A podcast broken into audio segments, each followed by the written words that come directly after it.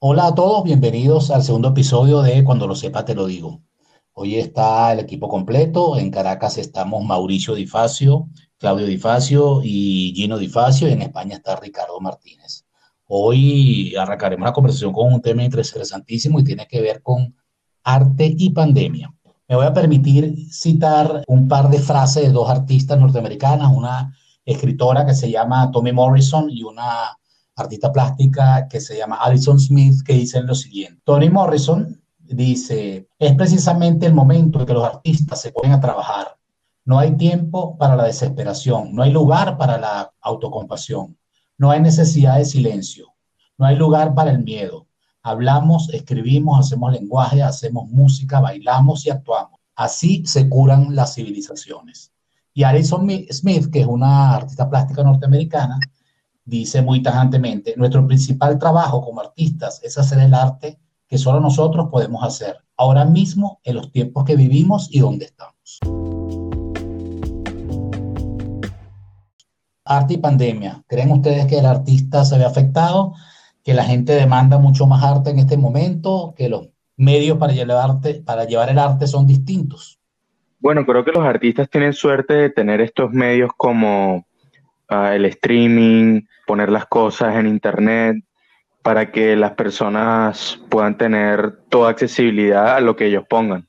Tomando un poco la primera, digamos, la primera cita que, que, comentaste, que, que, es el momento en donde los artistas se ponen a trabajar, sí, porque ellos son los encargados de, eh, durante tiempos difíciles, mostrar a través de su, digamos, su arte o su, su categoría o su, su trabajo, eh, el sentimiento de una sociedad y a la vez tratar de mm, curarlos, eh, digamos, de, alma, de, de cerebro, de, pensamiento.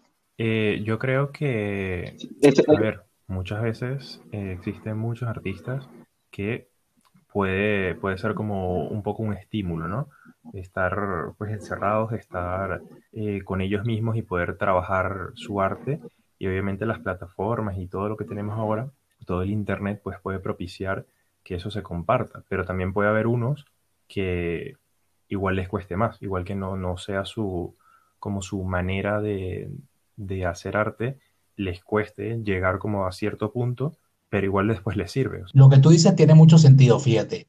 ¿Qué está haciendo un artista de, de street photography en estos días, en sitios donde hay pandemia estricta? Está tomando fotos en su casa.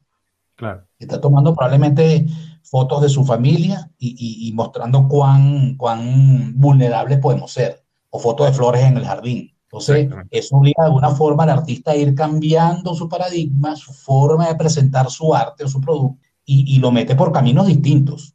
Y también no necesitas un equipo muy elegante o muy caro, porque puedes hacer una película, puedes tomar una eh, foto con tu teléfono. En esta plataforma de y puede quedar bien. viendo de alguna manera este, trabajos de directores de cine de 15, 20 minutos hechos en su casa con un celular.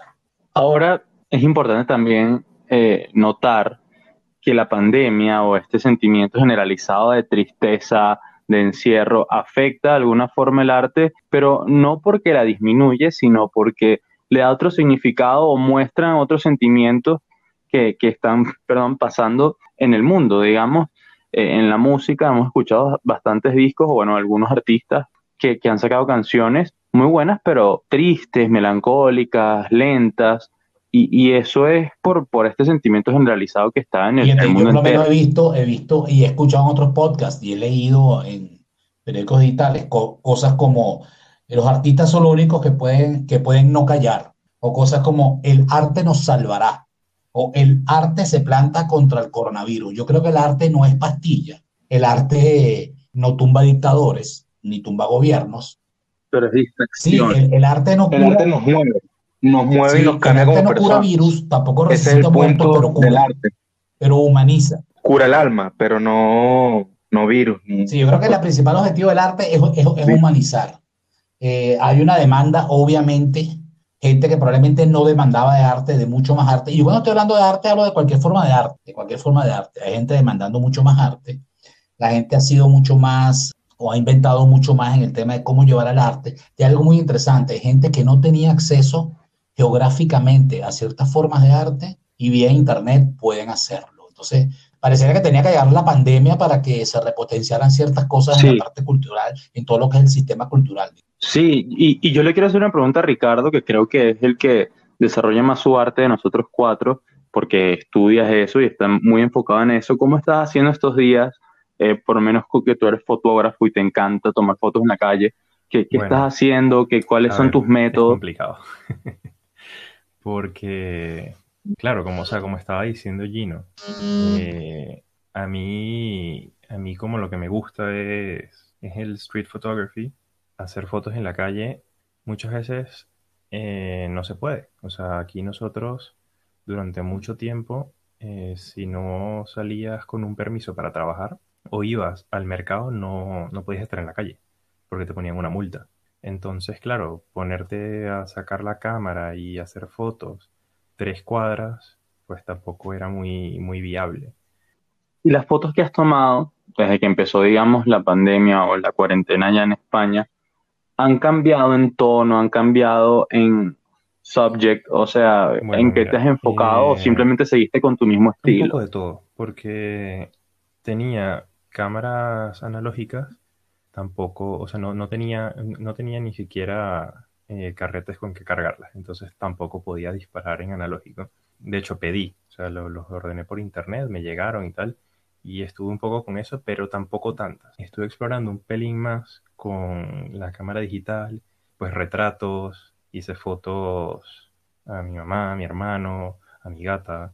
O sea, intentar hacer, no sé, explorar ahí un poquito, ver qué, qué podía salir, pero sin duda alguna el tema de lo, de lo melancólico está presentísimo.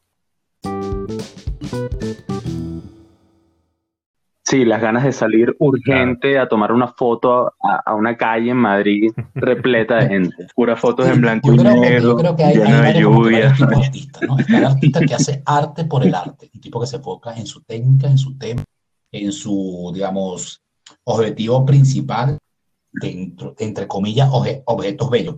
Y se dedica a eso, esforzarse a mejorar su técnica y su talento. Pero hay otros artistas muy distintos que hacen arte conceptual, es un arte que te ver de frente con la realidad que estás viviendo. Y hay artistas que están cruzando las dos líneas, ¿no? Hay artistas que se están pasando de haber hecho cosas full mainstream a cosas mucho más, digamos, terrenales, con los pies en la tierra, mucho más incluso sociales, cuando no lo hacían. Y un ejemplo de ello, y lo conversamos en el podcast anterior, y lo había traído a colección Ricardo, es la nueva producción de Taylor Swift. Y realmente no es que esté haciendo, simplemente está pasando esa línea, está saliendo del pop mainstream a, hacer indie pop, con gente que piensa distinto y trabaja de una forma distinta. No sé si ustedes hicieron su tarea y escucharon el disco. Sí, claro, justo iba a comentar que hay distintos tipos de artistas, pero están aquellos que surgen bajo presión o en una situación complicada. Yo creo que Taylor Swift, estando en pandemia y teniendo esos, sentimientos de, encierro, eh, surgió y sacó un trabajo muy interesante, distinto a lo que ella hace normalmente, eh, con muchas influencias de, digamos, de su edad, porque ya no es una cantante pop adolescente, sino una, una mujer adulta que toca temas diferentes. A mí me gustó mucho el disco. Creo que tal vez tuvo algo de relleno, cuatro o tres canciones, pero ese, ese cambio que hizo de género, ese cambio de estilo, de verdad que le quedó muy bien. Mi canción favorita personalmente es la que está con Bon Iver, me parece una excelente canción. Creo que si sigue así, si sigue con este estilo orgánico, con creo que le va a ir muy bien en lo que eh, hacia adelante en su carrera. Claro, ella agarra toda su evolución desde que inició en el, en el country hasta lo último que estaba haciendo y eso mismo lo mezcla para generar algo nuevo para, para lo que ella hace. O sea, no estoy diciendo, como dijo Gino, que no es que es algo nuevo súper revolucionario, sino que es la inserción del indie, la, obviamente la influencia increíble de, de The National que tiene, que Aaron Dessner le hizo, le hizo la producción, trabajaron juntos, o sea, por llamadas, mensajes, videollamadas y afines. Entonces, claro, toda la producción misma del disco es un poco, es un poco diferente a como obviamente está acostumbrada ella a trabajar y se ve, se ve claramente reflejado, o sea, desde las letras hasta el tono que mm. tiene la fotografía de portada del disco. Sí, y a pesar de eso no pierde su, esencia, sigue siendo ella, sigue, tiene su voz característica, su sonido característico, su forma de escribir canciones característico, pero dentro de un mundo nuevo que está explorando y creo que todo parte de la situación en la que estamos viviendo todos. Y ojo, también sus, también sus proyectos anteriores también son buenos. aunque sea un pop mainstream, es un pop bien hecho, lleno de sintetizadores. A mí, me gusta mucho, a mí me gusta mucho sus, canciones anteriores, su discurso anterior y este también me encantó. Ah, viendo eh, desde el contexto completo, ¿no? En el ejemplo que tomamos arrancando. Este es un claro ejemplo. Hay cambios en el artista, hay cambios en el método, la forma y cómo se produce, y hay cambios en el producto. Y salen mentalmente, como decía Mauricio al inicio de esta sección, ¿no? Una pregunta, ¿conectaron con el disco? Me gusta ese tipo de cosas. Yo también como muy fan de la música indie y me gusta mucho este estilo en particular. Siento que puedes innovar mucho, siento que puedes innovar mucho con, con el indie. Y eso, es, lo más importante de la música, innovar. Conectó también sin duda. O sea, yo creo que, al igual que Gino, eh, llevo bastante tiempo metido en, el indie. Eh, de hecho, hace, hace tiempo ya hice una, una playlist en, Spotify que, ya, que se llama Indie Like Mood. Entonces, claro, es, es, como pues todo lo que, lo que sentía que iba por el mismo camino lo, lo, metía en esa playlist. Entonces, sí, a mí me parece que pegó perfectamente con los sentimientos, no que solo yo, sino que mucha gente estaba teniendo, estando confinado o estando saliendo, porque a mí me agarró un poco en el, como en la transición, ya yo estaba empezando a salir cuando el disco a la luz pública. Yo que no soy muy amante del indie. Lo sé.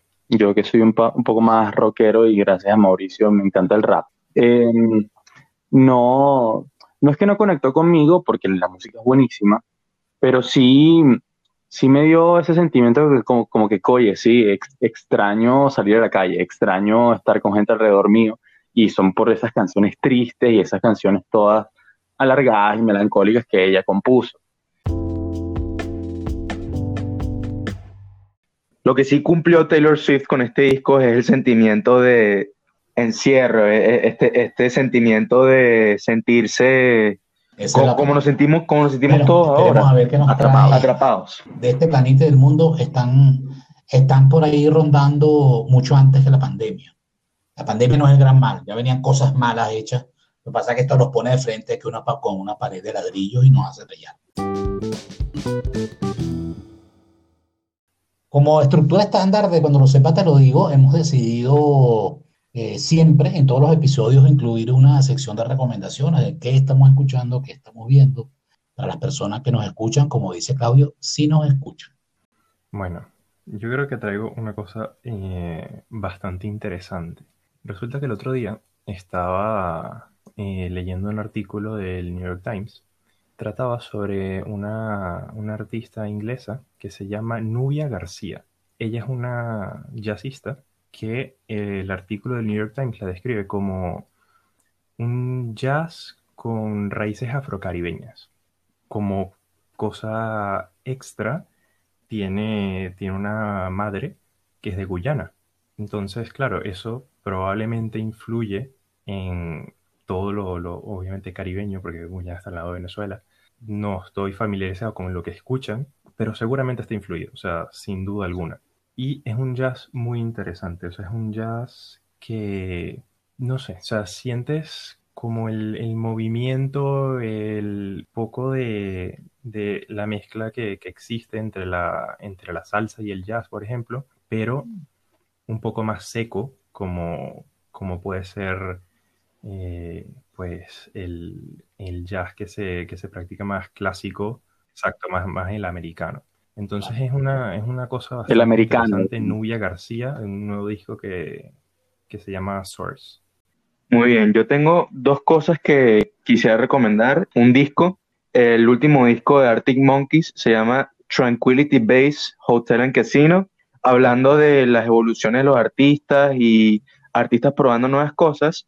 Lo que hicieron en este disco es agarraron la influencia de mucho rock glamuroso de los años 70, muy influenciado en Bowie, que es muy diferente a lo que ellos hicieron antes, que era más punk, era más indie rock, pero en este disco incluyeron más el piano, incluyeron más drama en sus canciones. Ah, no es nuevo el disco, es de hace ya dos años, pero lo escuché recientemente y creo que es el mejor disco en su de, todo, de todo lo que han hecho, es lo mejor que han hecho. Y segundo, quería recomendar un grupo que se llama Electric Youth.